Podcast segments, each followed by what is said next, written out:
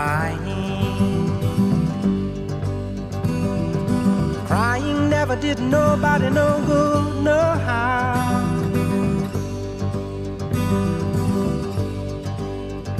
That's why I, I don't cry. 欢迎来到 Slow Brand，大家好，我是莹莹。大家好，我是天。大家好，我是玉慈。今天是我们，你要说吗？没有，你你先，豆豆。今天是我们今年的最后一期节目，然后正好选在了上海最冷的一天，然后我们三个人聚在一个没有空调的 WeWork 来录这一集。但其实还好，至少不用穿外套，就在可以接受的程度。就是至少大家的声音没有打颤，不会影响听众的体验，对我们来说就可以了。那就不走寻常，也不是不走寻常路吧，就是不整平时那一出，直接开始闲聊。嗯，这就是我们 今天的主题。对，而且就像去年我们做这期一样，那个时候我们很紧张，因为我们基本上每一期节目都是有所准备的。但是这期节目虽然是我们列了一个提纲，我发现大家都把自己的私货藏着，然后我们的那个提纲里面 什么都没有，所以我也不知道你们今天要说些啥。虽然我知道所有的问题，但我不知道你们的答案。那就是 be real 嘛，就是如果提前写出来，那感觉就不对劲了。毕竟人是一个流动的、不断改变的东西。就早上我想吃煎鸡蛋，晚上说不定我就吃蛋饼了，对吧 就是因为看你们都没有放，所以我也没有放。对，？OK，就是三个人互相试探、互相观察，谁都没有迈出第一步。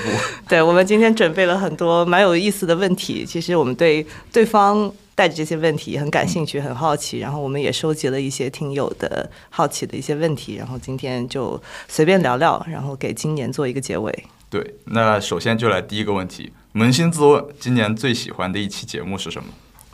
要不您先来，我先来嘛，嗯，直觉直觉，我的手上掌握的所有的数据，我我的理解其实是受数据的影响。其实我自己最喜欢的就是 Jellycat 那一集，嗯。呃，因为那集首先我们三个人第一次在线下录，他的选题我们决定的很快，一点都不痛苦，而且我剪辑花的时间也是最短的，因为那期聊得很顺，最后出来的结果也是那一期的播放量是最高的，所以就是当之无愧的今年的那个销冠。OK，那期确实怎么说呢，非常的顺利，然后又非常的无痛，然后大家都有自己的理解和感受和喜欢的点子。嗯我喜欢的那一期其实跟莹莹的感觉差不多，就是录起来最顺的那一期，是我跟你在线下录的第一期百货的那一期。啊，嗯，对因为整个过程，因为从我 research 到最后我们录完，我都是比较轻松的，嗯而且每次看那些我们找的那些资料，都能让我回忆起我在英国或者在法国读书的时候的这个感受，然后就感觉就是回忆一下子涌上心头，然后让我觉得说，哦，跟我们。当时所说的那个题目非常的契合，就是要寻找生活中的共鸣嘛。嗯我们是希望听众朋友们能跟我们一起寻找共鸣。那同时，我也在这个过程当中，呃，保持着对生活的这种热情，跟保持这种对生活的好奇心。所以那一期是我最喜欢的一期。我也很喜欢那一期。我主观多了，我喜欢吃的那一期，就是发酵食物的那一期，就纯粹的夹带私货，因为我觉得吃是一个很广泛，然后又很普遍存在的话题嘛。就在讲这种事情的时候会比较有激情，因为我觉得食物能看出一个人对生活的态度以及他的非常多的偏好吧，然后又能跟大家讲讲一些饭菜该怎么做啊，或者如果有人能跟我聊一聊他喜欢怎么做，做一些自己怎样的微调更个性化的设置，我会觉得就是大家有在好好思考自己的生活，我觉得这一点挺重要的。嗯，是很重要，但是问题是我们现在还没有吃到你的惠灵顿牛排，嗯，是的，比我五十什么时候做？可以年后我们可以搞一个家宴，好吧？好的，那我得先打扫一下。好的，第二个问题就是今年胎死腹中的节目，我们来稍微聊一聊。因为其实我们在录制之前会准备很多的选题，但是又到了临阵的时候，觉得哎这个不够好，哎那个不太适合。就像 IKEA 后来变成了一个访谈节目嘛，对，然后 Red Bull 就是红牛，我们先准备了一些东西，但是就在录制前的那个周末，在公园里一坐，一想，哎不够有意思，换。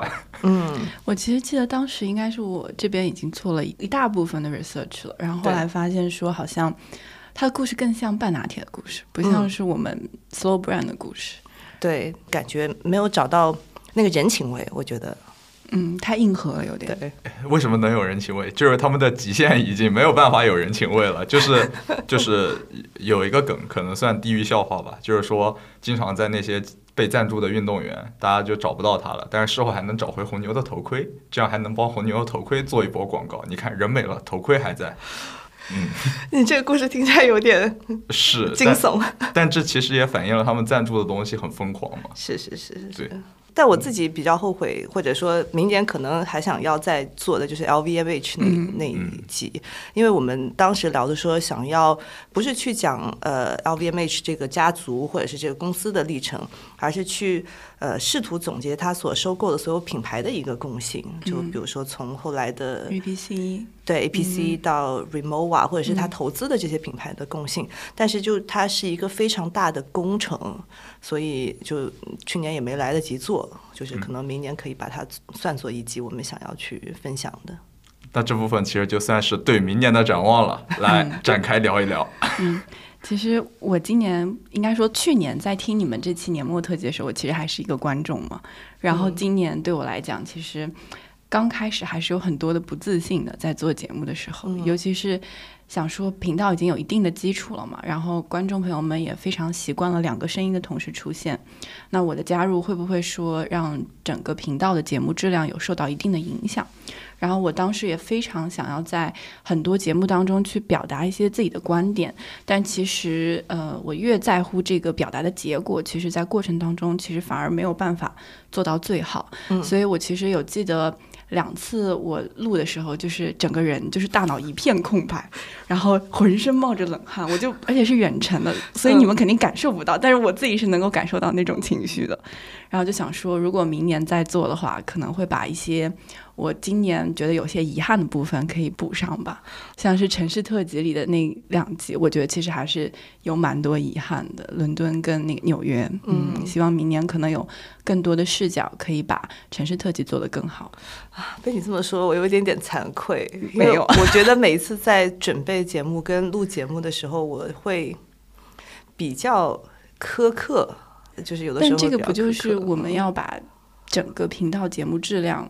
做好的一个比较重要的一环节嘛，是如果说我们不对自己苛刻的话，可能观众朋友们就会有更多的争议会出现在我们的评论当中。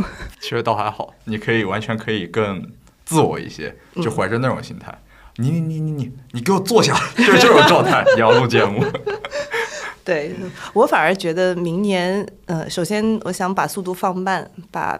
频率再拉长一点，其实每两周一集的节目，对于我们来说，就三个坚持在做这件事情的人，要求都蛮高的。还有一个原因，其实我们今年做到年终的时候，就是今年六七月份的时候，就已经遇到瓶颈了嘛。他我们觉得，一个是选题，另外一个是如果每一期节目它都要带着我们自己的感受，我觉得我已经。就是把我自己试过的、经历过的都已经分享过了，那我要先去有一些新的输入，我才能够有新的输出。那幸好今年，我觉得下半年有一些很厉害的嘉宾。来救场，我就非常感谢各位嘉宾，就我们的城市特辑的，然后家居节目的，然后后面我们采访那些品牌的创始人，幸好有他们来救场。那明年这个是一个为什么我想要慢下来的原因嘛？那另外一个原因，我这两天也在想，我觉得很多呃人跟我讲说，他们最喜欢的都是早期的一些节目。那其实早期的一些节目，可能在我心里面，呃，已经酝酿了可能一两年了。嗯，就是对这些东西的思考，它已经被内化的差不多了，而且已经通过外部的输入，然后再经过自己的思考，它其实已经在我自己的脑脑海里面被验证了很多次。呃，那其实我觉得今年有些期的节目，它都是一个快进快出的一个状态。嗯，对，我们在非常短的时间里面压缩我们了解一个品牌的这个时间，没有经过太多的咀嚼就输出了。我觉得这不是一个好的状态，对，所以我觉得希望给我们自己一些时间吧。对，嗯嗯，其实就是一个小小的转折吧，就是跟观众说，并不是说我们一定产出的内容量就会减少的非常厉害。因为有可能，如果有机会，我们在就是常规的节目频率放缓之后，也可能会输出一些其他的内容来填补这方面的空白，并不是说我们单纯的摸鱼了，或者说把所有的时间都放在 research 上，就是我们可能也需要一点时间感受生活。如果有新的，或者说井喷式的输出时期，那还是能保证节目的总数没有什么改变的，只是有可能。这是你的 promise，不是我的 promise。啊，但我觉得还有一个原因是这样的，就是我那天我也在跟你们讲，我说就很感激大家喜欢 Slow Brand 这个节目。呃，我觉得大家喜欢它，可能都有自己各自的原因。有的人是被这个概念跟精神，就是我们可能希望能够把每一步走得更扎实的这样子的一个生活观、人生观分享给大家。我觉得大家在这个价值观上是有共鸣的，所以大家喜欢这个节目。我觉得有的听众是因为在节目里面听到了他自己特别喜欢的品牌，他觉得哇，就是找到能够聊到一块儿，或者是臭味相投的人，让他觉得。你你笑什么？臭味相投，不要贬低听众，就是应该怎么说？换一个趣味相投啊，趣味相投，志趣相投，呃，志趣相投的人，对他觉得哎，找到了知音。那还有一些可能是能够真的觉得从节目里面有所收获的，拿到了干货的人。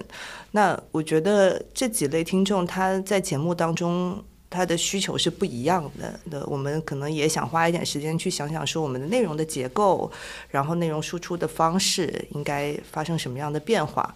呃，我们其实并不是那么干货的节目，嗯，因为每次在讲的时候，还是会带有很多的个人的观点、个人的情绪表达也好，对对品牌的理解也好，都是有的。嗯，对啊，所以我也在想说，到底。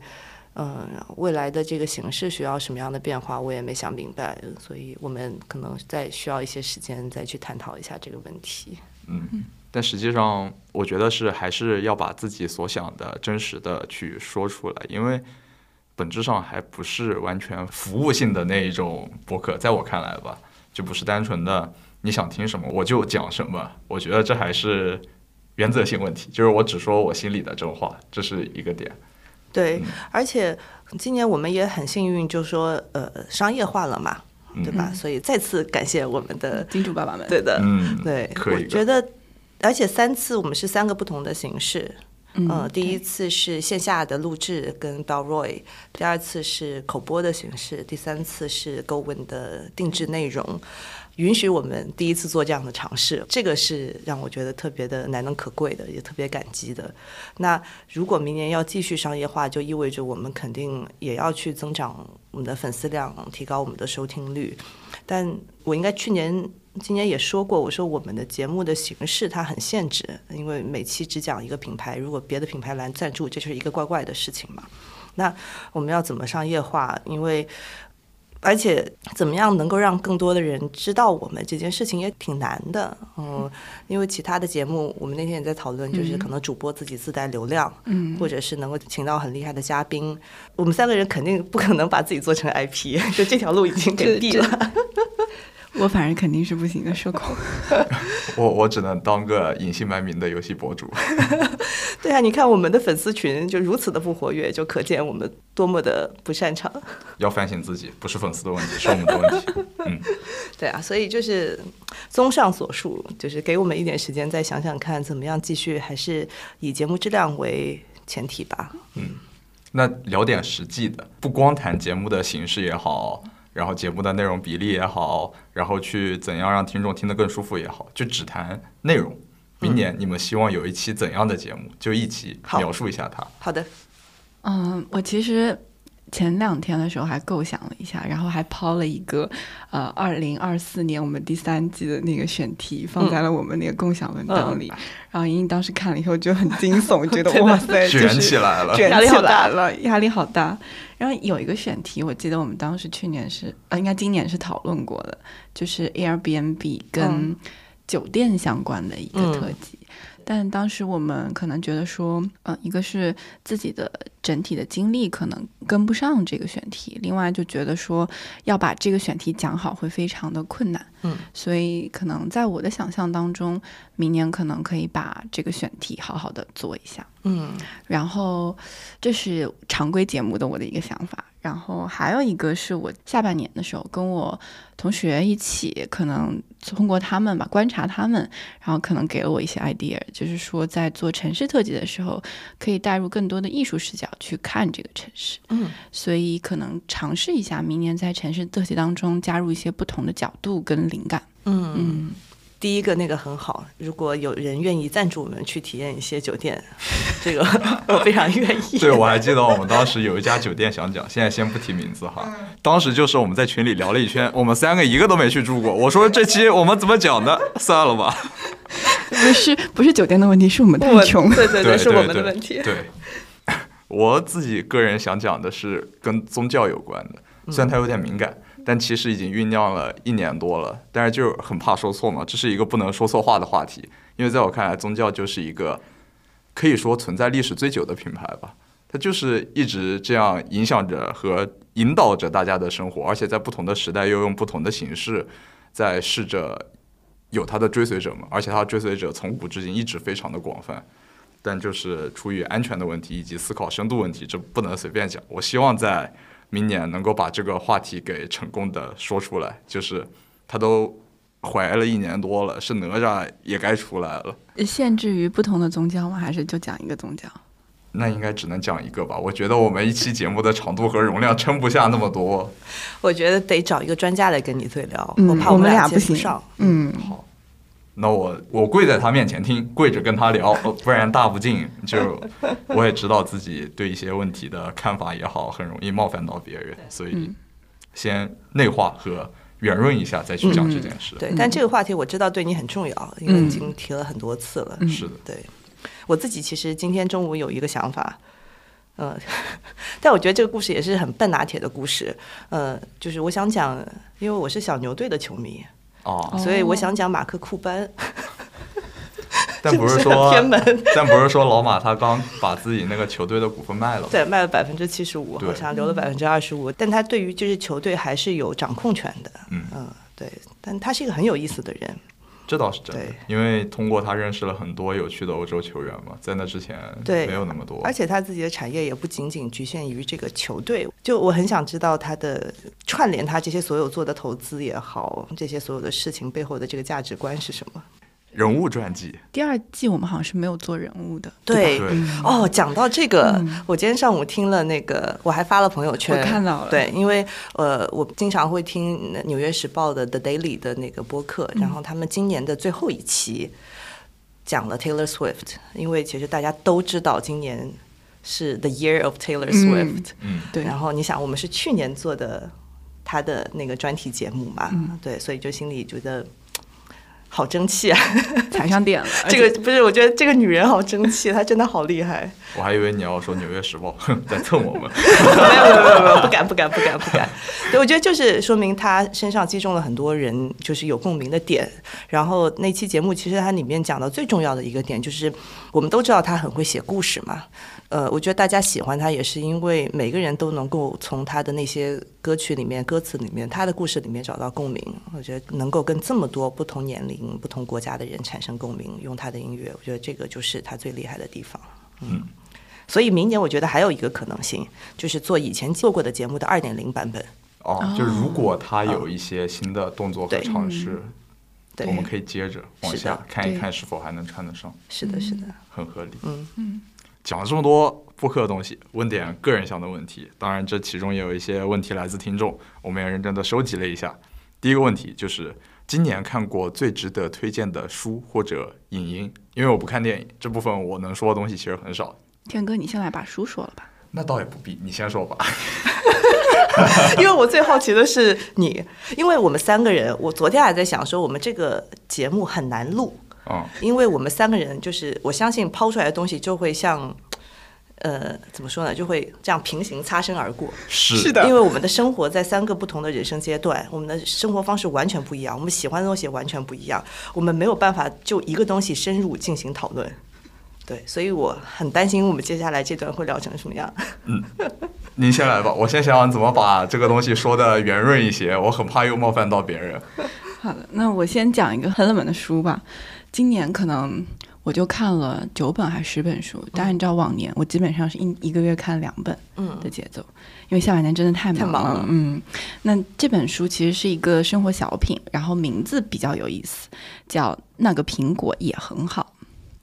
然后作者叫栾颖欣，是一个九零后的法国的留学生，但他是在法国读的博士，嗯，然后本科应该是北大历史系的。然后他其实是一个业余的写作者，他并不是一个非常专业的作者吧，就是可能从呃履历上来看是这个样子的。那一开始这本书最吸引我，其实它的这个名字跟它的封面，封面的话它就画了几只苹果，然后名字的话呢，它其实是来源于作者在日本旅行当中的一个瞬间的思考，因为在日本很多商店它就会把非常好的苹果摆在非常醒目的位置嘛，然后就会像呃挑选那个商品一样的去。摆放水果，然后呢，会有一排是专门放瑕疵品苹果的，但它其实只是长得不好看，它里面并没有说它是不好的或者是腐败的，所以他就想到说，哎，那其实这个苹果也很好，就跟他自己本身是一样的，所以就取名了这个随笔集的名字叫《那个苹果也很好》。但他本身呃，整个随笔集他是讲了他在巴黎生活这六年的一些生活的思考，包括他在巴黎的所见所感所想。虽然说已经过了大概有半年的时间，但我还是能够记得他在书里描述的一个画面吧，就是他去鱼市上买鱼，然后一开始呢，他是比较害怕去买鱼的，因为他怕自己的法语说的不够好，然后呃，摊主也可能会卖给他一些不新鲜的鱼，然后随着他不停的去那个市场，慢慢慢慢的，这个摊主就记得了他。并且也给他推荐了很多他觉得适合他吃的鱼，然后就这样建立起了两个人之间的个非常长久的一个联系吧。我觉得就特别像我们生活当中的一些非常细小的瞬间，但它就能够用非常轻松、非常温暖的笔触把它给写出下来，然后能让我们去呃回忆或者是想到我们生活当中所经历的一些相似的一些片段吧。嗯，不管你在哪个城市，所以我觉得这本书可能是我们这个冬天非常好的一个下午茶的一个陪伴吧。嗯，而且每一篇都蛮短的，对，比较短。嗯，哦，好的，我要去找来看看。我圣诞节的时候我要看。我仔细想了一下，就是说的书大家估计都不太想看，就是我一定要推荐，我可能会说纯粹理性批判，因为今年我又把这本书重新看了一遍，因为我觉得就自己对一些事情的看法就是太太冷漠了，就有时候我会发现很少有个人的情绪，只是从外部的经验去总结它。我就在想，这种思维方式到底有没有问题？因为我经常会发现，其实这种判断并不完全准确嘛，有可能还和事实发生的背道而驰。然后我就想起来了这本书，然后我又好好的看它，并且反思一下自己，因为这本书本来它讲的就是我们的思维是有局限性的。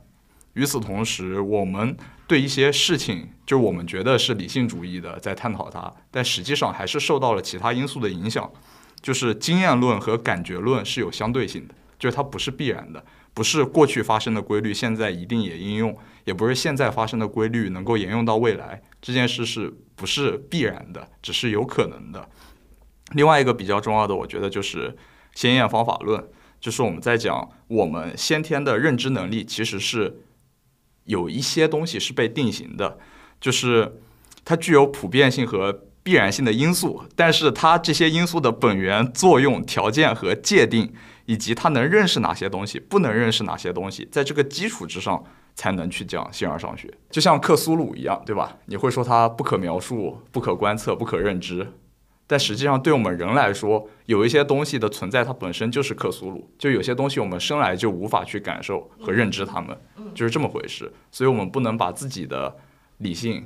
然后觉得这是一种很冷峻的思考，很正确的判断，但实际上它并不应验于那些我们无法观测的事物，就是这么回事。而我们的生活中其实有非常多这样的事情嘛。其实，在我心目当中，你是一个就是在感性跟理性就两个跑很极端的人。嗯，赞同。对的，就是你理性的时候是非常非常理性的，但是你感性的时候就是非常非常的上头。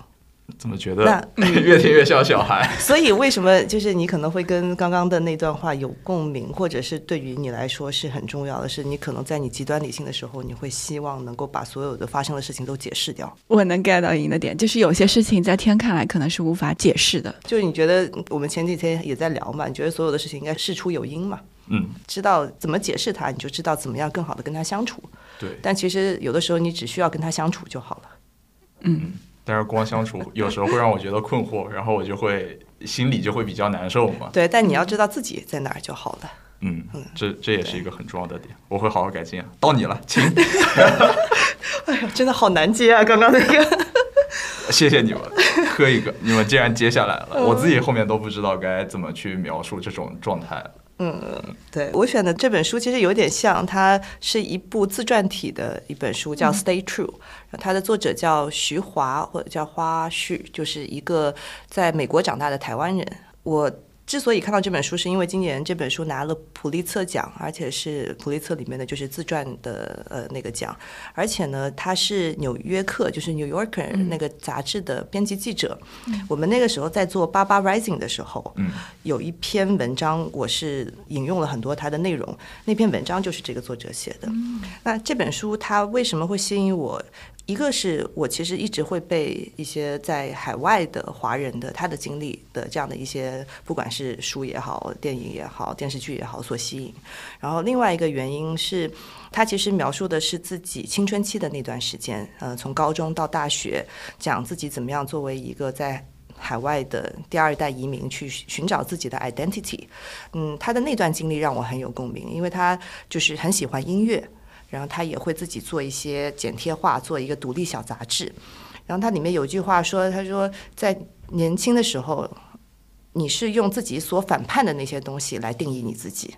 比如说，我用我反叛主流的音乐来定义我自己。”就是我喜欢什么这个东西不重要，重要的是我反叛什么。嗯，我觉得那个就是我小时候的状态。比如说，朋友们都喜欢王力宏，我说我不要，我要喜欢五月天。对，因为 就是我只是提一下自己的观点，在很多时候大家都讨厌被标签化，对，但实际上又在追逐标签化，因为你并不是讨厌那个标签，你只是讨厌那个标签让你看起来不是那么的不同。嗯嗯，就是大家都需要通过标签来体现自己的独特性以及那种。可以叫 priority 吧，就是这种感觉。是的，是的。然后他的故事的另外一个主体，其实更重要的一部分是讲的是他大学一个很好的朋友，因为一个嗯无端的一个事故啦，然后去世的这个故事。然后这个故事对他所产生的影响，其实因为是自传，所以整个的文字是很细腻的，但是它又不宏大，它很个人。读起来其实就是你跟着他，就经历他的青春期，经历他大学失去最好的朋友的这样的一个过程。你也在跟他一起在寻找一个刚刚讲到一个个体的意义跟个体的归属感。对，这个是为什么我很喜欢这本书，然后也推荐给大家。感觉我们推荐的书都是跟自我如何构建自我、寻找自我有关，对没错呀。讲了书，但是我发现有一个东西漏了，影音。你们有什么？推荐的吗？因为我是肯定没有。天哥又把难题交给了我们，你先讲吧。嗯，有一部剧我跟您应该今年都看了，还是你推荐给我的，应该是《超异能组》Moving。对，这部剧我还是挺喜欢的，就因为它不仅仅是讲超能力，它其实更多的还是讲父母代际之间的感情，呃，以及父母跟孩子。小朋友、孩子跟孩子之间的友情、爱情也好，反正就我觉得剧情跟演员都非常的在线，还是推荐大家去看，因为我不想把剧情直接讲给听众朋友们。嗯，对，而且它虽然是听起来像一个超级英雄片子嘛，大家都有特殊的能力，但是它跟我们看的那种美国的超级英雄片子特别不一样，嗯，就非常的 human。这算是你们两个共同推荐了同一部吗？是的，好啊，终于有交集了，是吧？好，我要推荐的两部，呃，一部我觉得已经被大家说烂了，嗯，就是那个《Past Lives》啊，就是过往人生，我也看了，对你喜欢吗？没事，我能看出来你不喜欢。你在我觉得就是有点过赞了，嗯嗯，就因为我带着非常高的期待去看这部电影，但其实可能。嗯，故事的情节或者故事的背景没有那么那么的吸引我，可能因为它故事发生在美国，然后又是从一个呃，应该说是移民的一个视角去看这个故事的，所以可能在我这儿可能没有办法带入太多的情感，我可能更多的就纯粹从两个个体之间的这个情感关系去看这部电影，所以相对来说，对我来说这个视角有点单薄。嗯嗯，理解。我是就是整个的过程，我就觉得哎，没有特别惊艳。嗯，但是最后一幕，我我哭死了。哦，好像很多人都是在最后对，因为我也我觉得就是那种你跟自己过去的一段经历说再见的，嗯就是跟自己一个过往呃告别的呃这个情感，我觉得是普世的。嗯，对。我觉得可以，大家也可以看一下《爱乐之城》，因为《爱乐之城》好像重映了吧？好像这个月，嗯，经典了这么多年，嗯，就大家还是可以回去看。应该这个是我最喜欢的一部。我可以推荐一部我我一直很喜欢的电影，然后你会喜欢的，嗯。爆裂鼓手 Whiplash。啊，我我看过，我在高中吧就看了，哦很上头。然后当时因为这个刚上大学，我去练鼓了，就是因为这部片子。我觉得那部片子你是你会喜欢的，那也是是我最喜欢的电影。就每就像现在有时候在锻炼的时候，其实我脑子里就是他那个在练鼓，然后把手插进冰水的那个画面。哇，我终于跟你有交集了。是我们的交集出现了，可以可以，那个真的就是一个很极端，但是也广为流传的故事。对但我很喜欢那里面的情绪吧。我需要打鸡血的时候，我都会看一看。就聊完了精神层面的构造，我们回归到实体行业。今年你们觉得去过之后最值得一去的店是什么？哦，这个是听友的问题。是哦，嗯，他想要让我们推荐就是全世界逛的地方。值得逛的品牌的店，我不逛街，我这个问题又没得回答。也可以餐厅啊。对啊，餐厅也可以。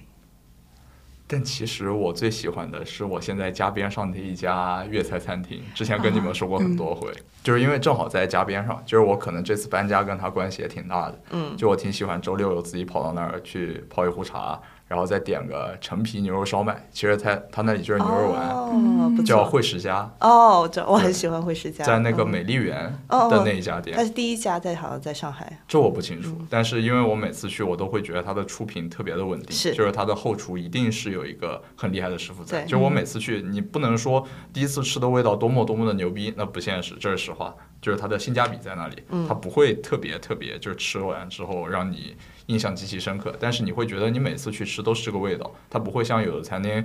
就是有一些出品上的瑕疵，或者觉得这次吃的不如上一次，它从来没有这种感觉，就始终如一。所以我就会每个周星期六都去喝点吃点。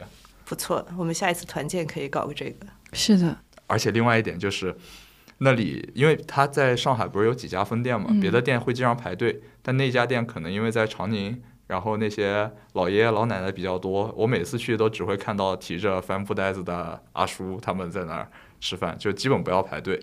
就除了这些人以外，就是酒店的住客嗯会去那里吃饭，其他就没有人，也不用排队，所以我就更喜欢。你有吗？你有最喜欢逛的？我今年不是出国好几趟嘛，嗯就是该逛的都逛了一圈，但其实让我兴奋到的或者是刺激到我的并不多。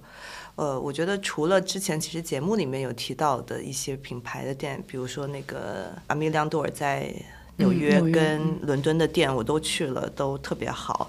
以外，其实我最最最喜欢的一家店是一家跟我的生活方式其实没有什么关系的店，呃，就是在 Shoreditch 有一家叫 Labor and Wait，而且嗯，我在办公室里面有一张插画，是我之前在反几市集上有一个插画师他画的那家店的门头，我还特地把它买来放在办公室。然后那家店它卖的其实是一些呃叫 household goods，就是生活用品，你的园林的用具。呃，比如说有刷子、剪刀、水桶、杯子、围裙，就是工具，卖的都是生活里的工具。但是进去之后，你就会很有欲望，因为你会对于自己在家里面动手做一些东西有一些向往，有些想象。而且他选的东西都是一些非常有历史的，比如说我这次在伦敦买了一个刷大衣的刷子，当时他的那个店员就跟我说，说这个刷子他已经做了五代了。是他的第五代接班人在做的一个英国的很古老的一个工坊做的东西，所以那家店我就一直很喜欢。每次去其实买不了多少，但是你去把玩每一件东西，然后你去了解说这个东西它背后的一个功能都很细，都是很生活里面的一些很小的一些环节。但是它能够让这些环节变得很美好，然后一些长得又好看又好用的产品，对我就很喜欢那家店。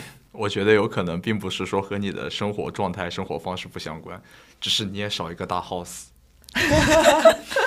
就没有地方种花，对吧？对，就是一旦有地方，这些都非常的合理，就是你想要的生活。是是是，我觉得这可能会有助于你构建自己未来想去追求的生活。对，所以 Liber and Wait 推荐给大家。嗯到你了，嗯，我最喜欢的应该是呃香港，当时年终的时候去的，然后中环街市里面的一家 Slowwood，好像听众朋友们也在我们的群里面发过有发过照片，嗯嗯，对，但好像是新加坡的那家是吗？我有点不大记得了我不。记得了。嗯对，但那家店我主要是，首先是因为我我很喜欢那个项目，是因为中环街市它也是老街改造的一个项目嘛。然后 Slowwood 这家店刚好在他们的二层，然后嗯，到晚上我是很晚才去的，然后那时候街市其实基本上已经都关门了，只有还开在那边，然后。整体的环境非常的明亮，然后所有的包括洗浴用品也好，然后包括呃平常早上吃的麦片也好，它都是放在类似像来一份当时我们小的时候那种可以挑的那种称斤的，呃称斤的那个塑料的盒子里，然后你都可以直接就抓个袋子，然后去选。然后包括你的沐浴液也可以直接就是按那个罐子，然后就可以直接打，就嗯，特别像就是小时候的那种零烤店，零烤店，嗯对，嗯，然后所有里面的呃，包括吃的，包括用的，基本都是以这种形式售卖的，然后非常的可持续也。其实你看，我们两个喜欢的店都是很生活的，就不是卖衣服的，也嗯不是什么嗯大的品牌，其实就是很有生活气息的。嗯我我就更低至尘埃了，就是纯粹的 吃，就是目的很明确。嗯，那既然讲完了店，这是我们消费的东西，再讲一个消费的东西。今年买过最满意的东西是什么？就是你会觉得买完回家，哎，很值。其实这个问题我完全没有思考，就是完全凭直觉，你现在的脑袋就是处于空白的状态，努力的搜索没有，是。非常快的就有这个答案了。哦，因为我今年买的所有东西，我觉得大件的都是体验类的消费，嗯，嗯，演唱会门票、我跟你一样。球赛门票，嗯，然后还有各种什么话剧啊、电影啊。我今年好像线下看了很多电影也，就感觉好像是把过去几年完全没有消费的东西都消费了。嗯，对啊，我也是。就是你问完之后，我说嗯，好像我们家换了一个大电视，买了一个咖啡机，但这些感觉都不值得一提。但是觉得花的最值的就是还是出去旅行这件事情。就是在生活的投资上，也不是在生活，就是在实体的家庭生活的投资上，其实大家没有报复性增长，报复性都在精神层面和现场体验的东西了。对，就是我有认真思考过这个问题。我最后的那个答案，到时候可以决定要不要剪进去哈。嗯，我今年花的最值的是我去韩国纹身的那个钱。是 你纹了吗你们应该没有看到这个吧？没有啊？哦没有这是新的只之前只会看到你的那一碗拉面。对，我的第一个是这碗拉面嘛，然后这个是 Sparkles。我的在手臂内侧。对，只有我没纹身，感觉又格格不入了。就这个钱我花的很值的原因是，这个这碗拉面是我在疫情前，就是二零二零年的一月底二月初，就是那个时候马上就是所有的飞机要取消了嘛，嗯。我就那个时候在首尔，嗯。呃，纹完这个身第二天我就回来了，就是这是疫情前。后来疫情后的第一次去韩国，我说要不再纪念一下吧，哦，所以就去纹了这个。哦，而且就是十一月底，正好处于感觉今年怎么还有一个月，我已经累到不行的那样一个状态，所以那两个小时感觉是特别治愈，就像一个对于我来说就像一个冥想一样。呃，两个小时之后，正好那个工作室的那个楼可以看到太阳下山，然后高架上面车来来往往。其实我觉得你现在让我一看到这个，我就会想到那个画面。我觉得这个东西我就可以带着一辈子。我突然想到了一个，就是差别很大，但是同样是纹身的故事，叫做“精忠报国”。是不是你会感觉，虽然这两个故事听起来的风格会完全不一样，但是我觉得这种状态就是和给人一个新的精神期待，我觉得从利益上来说是一样的。再会。这么抵触吗？好，我的消费其实没什么，和你们完全相反。就是我没有在体验类的东西上怎么付过费，全都用来改善自己的实体生活。挺好的。嗯，比如，就你一定要说我今年买了什么让自己觉得特别值的东西，我只会想到鼠标或者显卡没了。我猜到，我猜的就是这个，对啊，太没有意外了。对啊，这怎么说呢？嗯这就是大家对我的刻板印象很准确吧？嗯嗯。说完了自己花钱的，下面就到了别人花钱自己享受的，就是你们收过今年最好的礼物是什么？因为这也是一个听友来信，他希望我们可以给他一些送礼的指南，因为之后会有什么元旦啊、春节，就是到了送礼的旺季嘛。你收到最好的礼物是什么？除了 Jellycat 以外，是你的女朋友送的吗？呃，他送了我键盘，算了，我再也不问你了。好没有新意的答案。怎么了嘛？那那那，我就是这样一个如此生活如此简单的人。嗯，那还是听玉慈的吧，我比较好奇。我今年其实收到的礼物真的不多，然后我回忆了一下，我收到了三个保温杯，我就感觉好像朋友们都觉得我好像到了中年养生的年纪了，是不是都送我保温杯？很赞，他们觉得真的吗你需要多喝热水。是，我觉得很贴心啊。嗯，对，然后还有一个可能刚刚就来录节目之前已经看到我的鞋子了，但其实这双是我今年为数不多的收到的时尚类的单品，超好看的，然后是 New Balance 跟 Nico and 合作联名的一一双鞋子，嗯嗯，颜色很好看。这是可以问是谁送的吗？是一个姐妹送的，然后呃，我也送了她一个非常贴心的礼物，我觉得可以拿给大家分享一下，嗯因为她今年结婚了，所以我为她准备了一个自己制作的一个相册。这个相册是通过手机的一个 App 制作的，然后这 App 相当于它有很多的。嗯，模板，然后你可以把相机里的所有的素材直接就导到那个 app 里面去，然后你也可以在这个 app 上面编辑你想输入的话，然后只要提交以后，他们就会给你精装打印出来，然后再给你一个电子版，再给你一个实体的这个精装的嗯，版本，直接寄到你手里。然后就直接可以拿着它送给你的朋友了，好有意义哦纪念意义。嗯，这好有意义。不用看我，这和我的生活方式格格不入。没有，我是说这个 idea 你可以就是借鉴一下，学习一下。这都在节目里面说了，我还怎么偷偷拿着去？你确定他会听吗？那不知道啊，万一呢？我们把这集而且单独对他屏蔽。OK，那那也不至于，那我也就是我觉得哈，嗯，也许哈，可能哈，你们为什么就会觉得只会送礼给他这一个人，我就没有别的朋友吗？也是也是也是，我再给你一些礼物，我觉得很适合你送。我今年收到最好的礼物，我觉得第一个是玉慈送我的那个圣诞的花环，哦，我也收到了，就是那个挂着的，你们俩是不一样的是吗？嗯，一会儿一会儿看一下照片，对，真的好漂亮。嗯，而且它是有，它是新鲜的嘛，所以有那个上面的那个草的那个味道，而且我挂在我的办公室那个玻璃门上，就真的好好看，很有节日的氛围。这真的是我今年最喜欢的礼物。嗯，我还看到你把它那个，嗯、冬天快乐的那个包装袋放在了你们的那工作室的墙对上。对，对，因为我为什么很喜欢那个礼物，就是它真的提醒了我圣诞到了。嗯，就我今年收到的，我印象最深刻的礼物，除了这个圣诞花环以外，其他的就是各种朋友送给我的吃的。嗯大家都好实际。对，就比如说水蜜桃季节的时候收到了水蜜桃，然后每年这个时候呢，基本上要收那个象山红美人了。嗯啊、你知道吗？我知道。然后呃，今年还有一个礼物是呃，就是我经常会去那家店 Frau 嘛，嗯他们送了我一个苹果酱。啊，我就觉得特别的贴心，因为我一直觉得有的时候生活很忙的时候，你真的就会错过一年四季，嗯你，感受不到季节的变化。但吃的东西其实是能够提醒你说现在身处在哪个季节，所以大家给我送吃的时候，我觉得一个是啊，觉得有人想到我，觉得很贴心；另外一个就是提醒了我。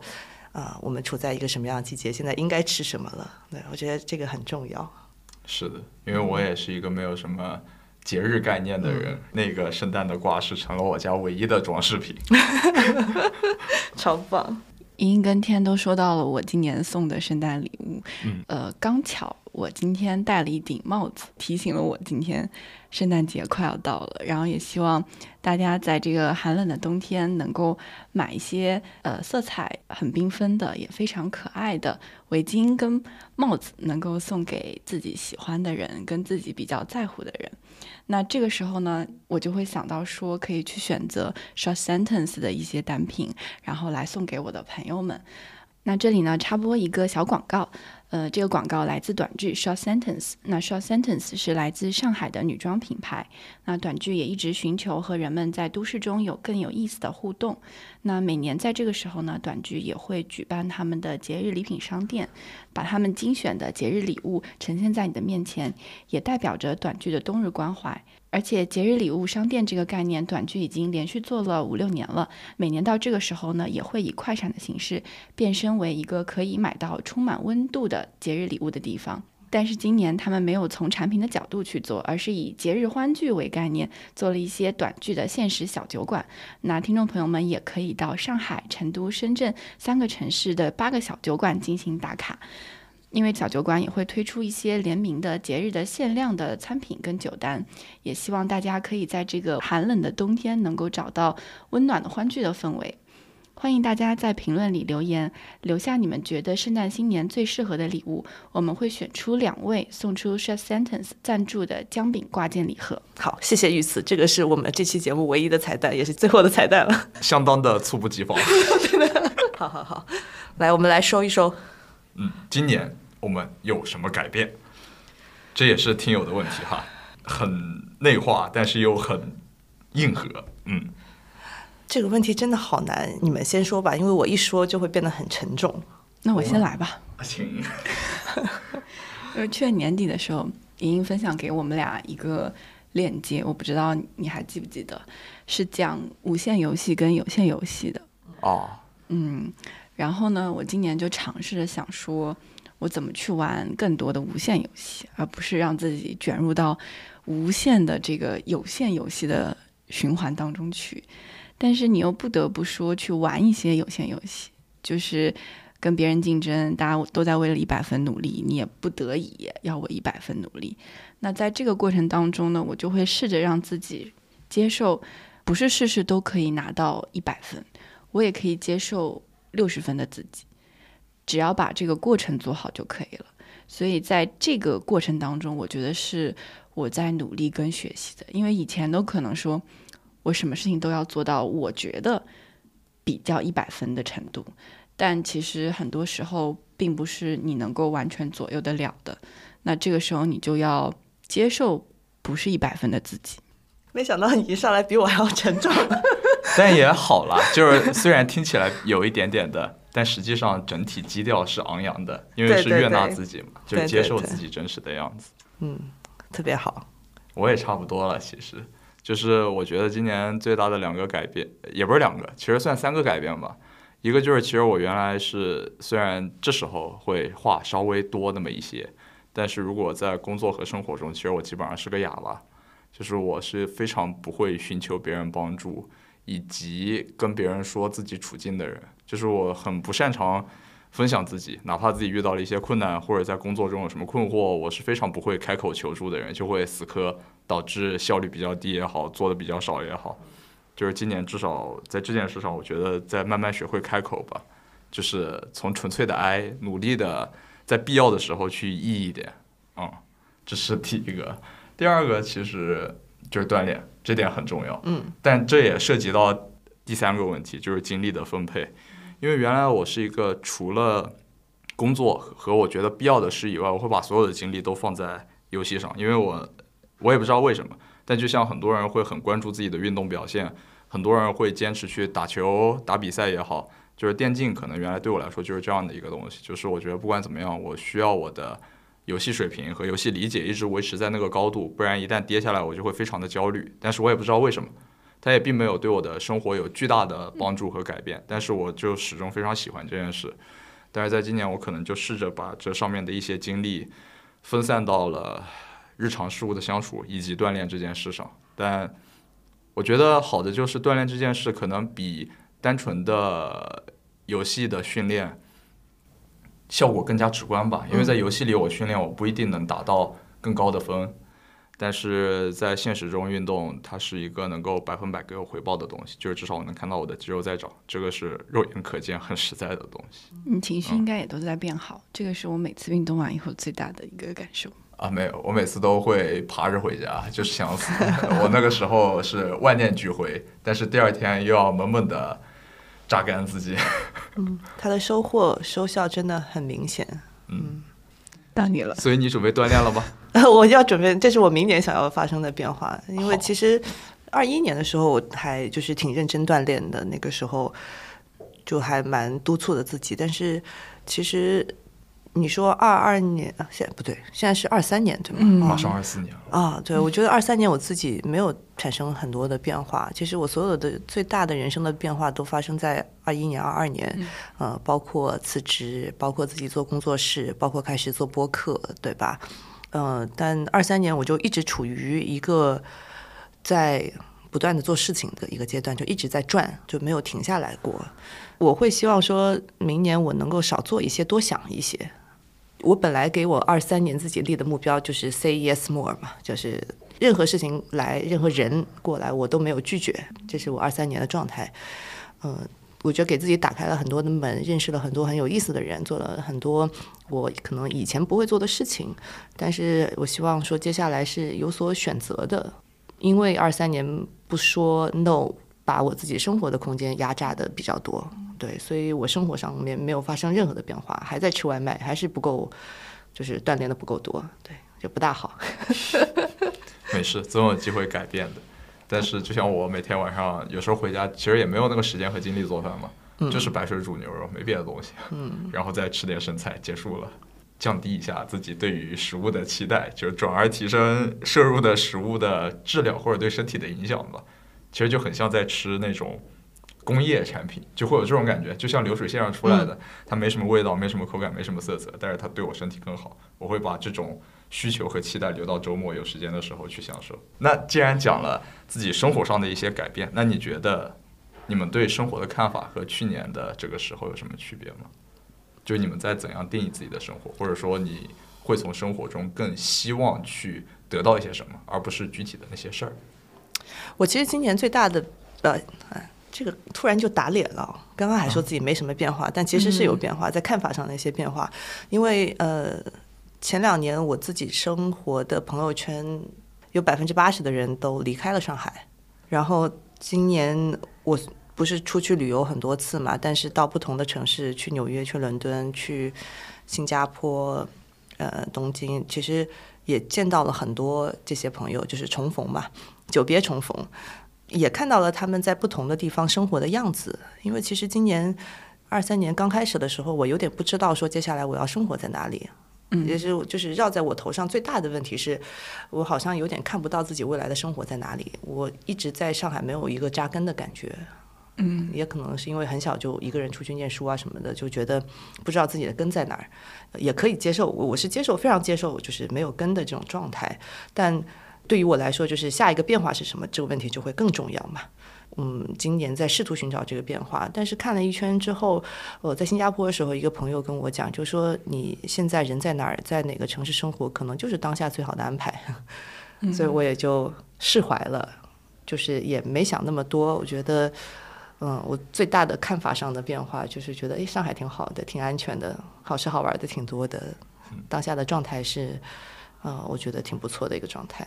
豆总，请问你有什么看法？我今年其实从生活的这个，嗯，从地理上来说，其实我变化还挺大，因为，嗯，毕业以后就一直回宁波工作了很长一段时间，然后今年从宁波来到了上海，我觉得是完全一个新的状态跟新的生活，整体的节奏也会变得很快。我其实还没有，可能这这段时间吧，才刚刚的适应过来。其实跟您讲的一样，我在上海我也没有太多的归属感，嗯，跟安全感，总觉得这里可能不是你的家。虽然都在国内，但是他的这种感觉跟你在宁波是不一样，嗯。但是我后来又在想，就是不管你是生活在哪里，我觉得十五分钟这个半径内的生活状态是很重要的。就是在这个十五分钟之内，我可以去我想去的地方散散步，我可以去一个我喜欢的咖啡店喝杯咖啡，或者我可以就去健身房就跑两步，这些地方才是我真正的生活的地方，而不是说这个城市里的其他东西对我来说有多么的重要。嗯，我觉得生活可能就在这十五分钟的半径里面。嗯，嗯，说的真好。我现在知道为什么我觉得在这边的生活状态不大对，因为你没有出门，在那十五分钟里逛一逛。因为我们家十五分钟内的房子都在被拆。哦，我知道。然后前面还有个医院，就是那条街就很多对人。对对，就周围的环境还没被构建起来。对，嗯，那我也很类似，我现在住的房子正在重新翻新，每天早上我都是被那个楼顶上砰砰砰敲东西弄醒的，每天早上七点就起床了，就再也不需要闹钟了，师傅会喊我起床的。嗯，我的改变其实我觉得没有那么大了，就在生活和工作上，怎么说呢？更专注了一点，然后更极限了一点，就是爆裂鼓手，以及 就是那种场景在脑子里浮现的次数越来越多了。嗯，就是因为身体的力竭比那种训练，就是打游戏的时候那种手痛也好，或者头疼也好，更直观嘛，然后也能更激发你的。我也不确定是什么素了，就是不知道是什么激素了，但至少能让人更亢奋一点。呃，在别的方面，我觉得我变化其实不是很大。嗯我们讲讲未来吧，就最后嗯。对，就是你们未来想生活在哪里？当然，也已经说了，他可能还没想好。那关于未来的职业理想，有没有什么具体的期待？这我们可以很快的说吧，嗯，因为就是那天我也不知道什么原因，我是不是在群里面发了那个，我说如果四十四十岁的时候我还没有做出什么大的这个成就，我就去做面包，嗯，然后就把自己的在群里面的名字改成了做面包的。对啊，我就这个是我未来的生活的理想。对，嗯我其实也没有什么太多的职业理想，但我觉得职业对我来说，可能更多的是去养我想实现的志向的一种方式吧。志向是什么？我的志向可能跟您差不太多，他可能是做面包，我可能就是冲个咖啡。那我们就是一条产业链。我的理想是种地的，这没开玩笑，就是我只是想攒点钱，就是至少能改善生活，且不提在什么地方吧，就是有一块自己的地，有自己的房子，然后每天就种地就好了。嗯，因为我别的地方除了玩游戏，就买一些主机的设备，换一些鼠标键盘，其实我生活中没有什么其他开销。嗯，就只是在能满足这些设备的养护的基础上，有一些存款给自己安全感，然后去专心种地。嗯我觉得我应该先去注册一个 Slow Food，就我们三个人就可以开餐厅，什么卖咖啡、卖面包。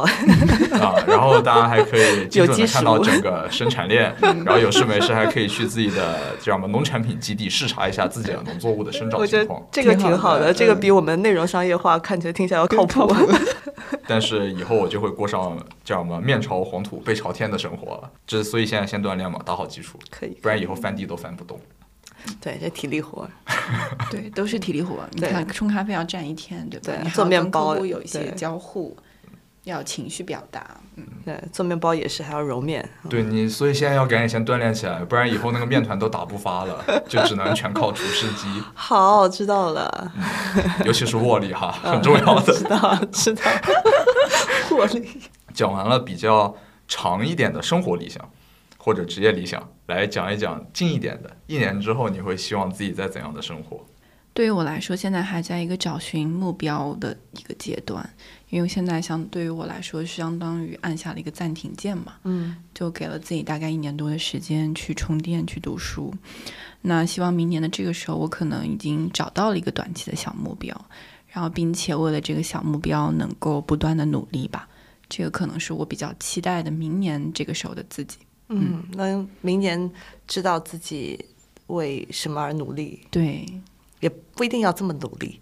嗯，不一定要这么努力。对，确实，刚还说了呢，就要做，对啊。要接受六十分的自己，是。吧？活着已经很不容易了，又度过了美好的一天，何必要对自己要求那么多呢？嗯。我其实最近一个月，就是从十一月底之后，我就是有意识的放慢了自己的速度，让自己有一些空间去去思考明年的生活的状态。呃，我可以大概讲一讲，然后天宇你可以收尾啊。好，对，呃，我正好这两天在看一本书，才看了三分之一，但是挺推荐大家，就是那本书叫《The Inner Game of Tennis》，其实是一个网球教练写的，就是讲网球运动员、网球选手怎么样通过身心合一的这种方式去提升表现。我觉得你应该看一看。嗯，我其实看过李娜的一本自传，也挺推荐大家去看一看的。嗯，对。然后这本书，嗯，他讲到一个反正很戳中我的一个点，就是说，呃，当你在打球的时候，你可能经常会跟自己说说，哎，这个球早了，这个球晚了，今天这个反手状态不大好，我的反手是不是不行？嗯，就是你在做完每一个动作的时候，都会对自己有一个。Judgment 就是有一个评估，对，但这个评估是非常带有主观色彩的，它是一个好与坏，但不是一个很客观的对于就是你当时这个动作的一个 assessment。他就说，运动员应该做更多的没有。Judgment 没有这种带有好坏的这种审判跟判定的这样的一个视角，而去更多的去感受你当下你的拍子的位置在哪里，你的身体的状态在哪里，就多一些 awareness。嗯，就是这句话，就是真的是戳中我。我是那种我每说完一句话，我每打完一个电话，我每开完一次会，我都会给自己评估说今天开的好不好的一个人。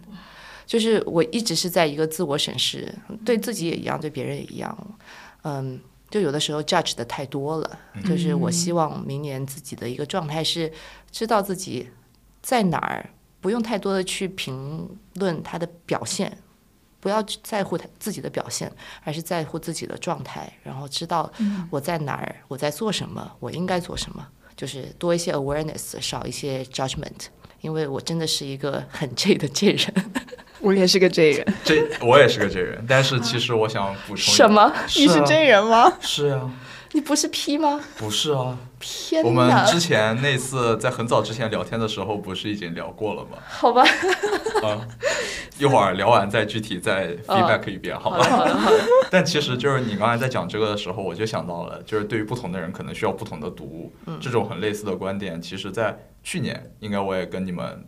聊到过一点点，就是知行合一嘛。其实这个跟王守仁他讲的知行合一是一样的，就是你对一件事情的认知和你自己具体的行为，就是就是细化一点，就是身体的动作嘛，就是尽可能的让它去合二为一，这样你就不会有分离感，就是完全处于一个生活的陌生态度，就是你感觉你站着在看自己做什么事儿。而变成了我自己在做这件事儿，并且我在实时的接收反馈，就随时进行调整。对对，就是让自己的脑子和身体长到一起。对。但今年其实我还是准备继续这样做。具体的表现呢，就是希望明年的现在，我是一个健壮的人。这好期待啊！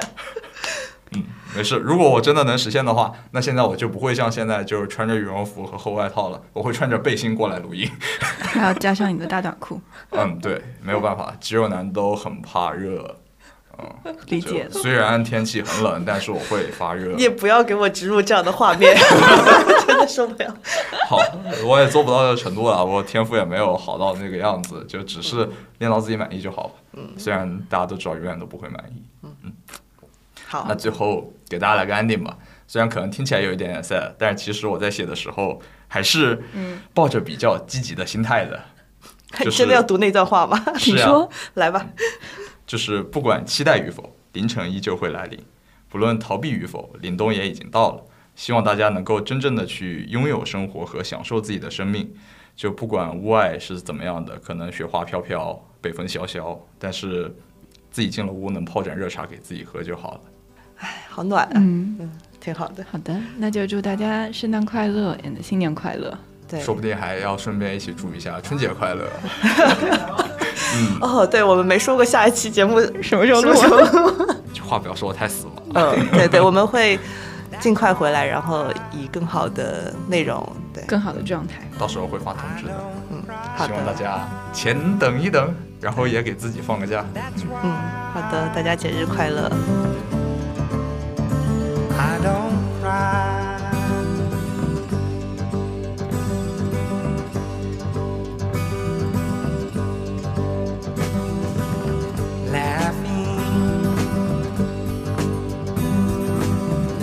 Sometimes does somebody some good somehow.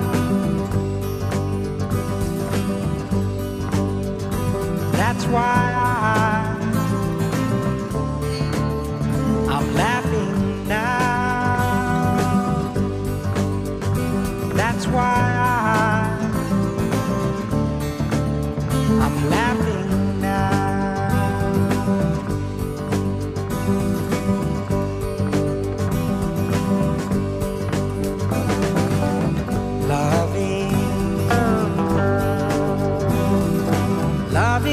did me no good, no how, no how. That's why